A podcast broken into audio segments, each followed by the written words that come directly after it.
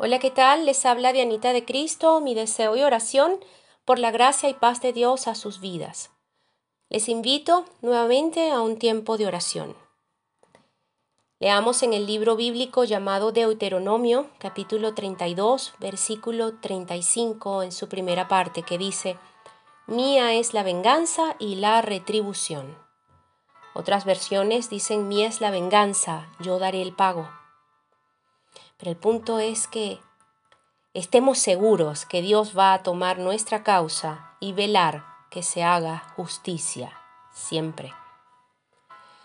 Es oportuno este versículo que hoy les comparto para recordar que es potestad solo de Dios el aplicar consecuencias a nuestros actos y a las acciones de todos.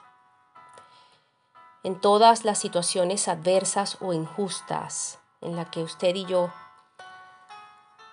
atravesamos. Hay que dejar que la ira de Dios se haga cargo.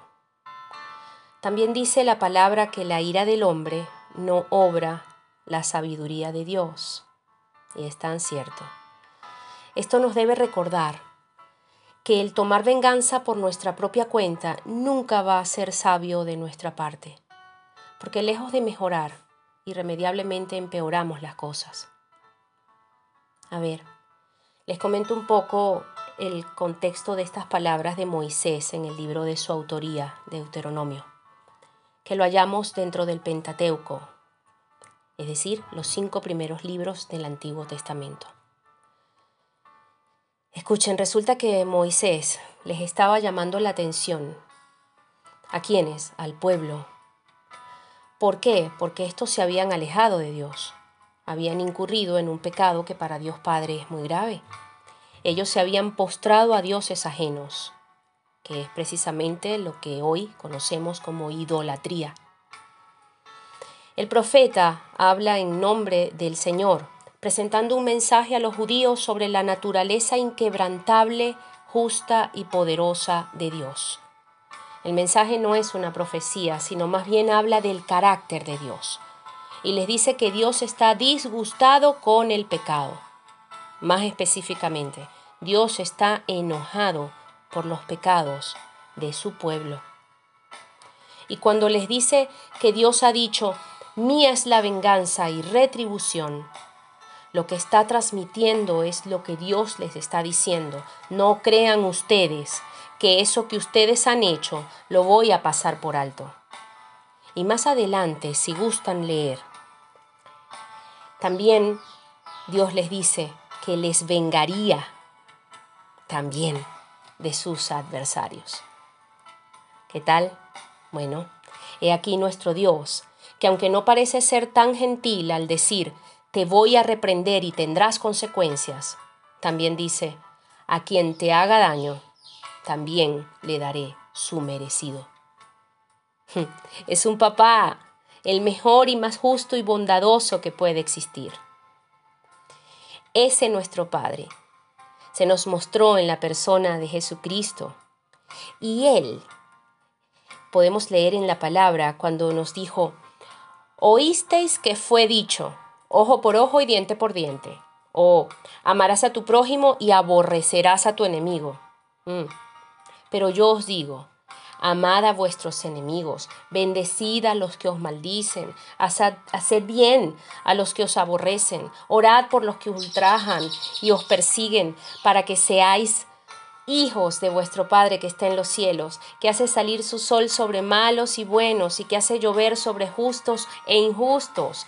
No es ojo por ojo y diente por diente lo que quiero que ustedes hagan hoy es que al que te den una mejilla ponle la otra. No te vengues. Hmm. Y Pablo a la iglesia que estaba en Roma le dijo, si tu enemigo tuviere hambre, dale de comer, si tuviere sed, dale de beber, pues haciendo esto, ascuas de fuego amontonará sobre su cabeza. No seas vencido de lo malo, sino vence con el bien al mal.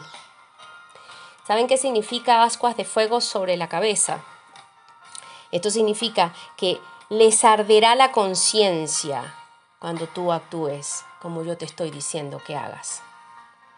y van a saber que realmente eres un hijo o una hija de Dios.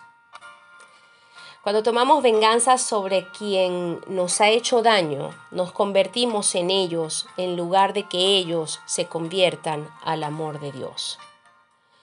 Es como ese cuento del hombre que ayudó a un alacrán a no ahogarse y cuando le preguntaron por qué no dejó más bien que se muriera el bicho ese, él respondió, tal vez la naturaleza de ese animal sea picar, envenenar, pero la mía es de ayudar y bendecir.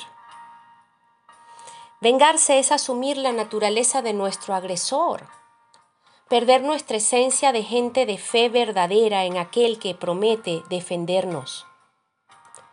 Si quien habita en nuestro corazón es Jesucristo, pues no debe sino Jesucristo responder por nosotros. Dios está al tanto de las malas acciones de todos. Ocupémonos en que nuestras acciones reflejen el Dios en quien confiamos y reposemos en que Él y solo Él se encargará de la injusticia y de aquellos que obran guiados por corazones carentes de todo bien. Suya es la venganza y la retribución, para bien o para mal de quienes vivimos bajo su sol, que por cierto es de justicia y paz. La paz de Dios es fruto de la justicia que solo Él ejecuta si le dejamos actuar, si le dejamos hablar, si le dejamos obrar. Oremos. Padre amado, hoy desechamos la idea del ojo por ojo, porque no queremos un mundo ciego, sino uno donde tu amor y perdón reinen. Sabemos, Padre, que tu ira es estable en cuanto al pecado que a diario cometemos pero también sabemos que tu perdón es ilimitado a un corazón contrito y humillado que tú no rechazas. De tal manera que persuadidos de que también pecamos, te pedimos perdón y hacemos propósito de no pecar. Y así también te pedimos, hagas tu, tu justicia en aquello que hoy nos afrenta y nos daña. Recordamos y nos aferramos a tu palabra no os venguéis vosotros mismos, amados míos, así nos dices. Y nos dices que dejemos lugar a tu ira, porque escrito está, tuya es la venganza, tú pagarás. Dependemos de ti, Dios amado, para la venganza sobre todo sistema legal, sistema religioso y sistema social que impera alejado del verdadero Evangelio de Jesucristo, del reino de justicia, verdad y paz de nuestro Padre Celestial, Creador de cielo y tierra. Descansamos en la verdad eterna que nos recuerda, Dios está a cargo, Dios está en control. Adiós venganza personal. Bienvenido descanso en Cristo. Perdónanos y perdonamos, soltamos todo aquello que hoy nos perturba. El sol de justicia no tardará. Confiamos en el Señor Jesucristo de todo corazón y veremos su gloria en toda circunstancia. En su nombre oramos, dando gracias. Amén y amén.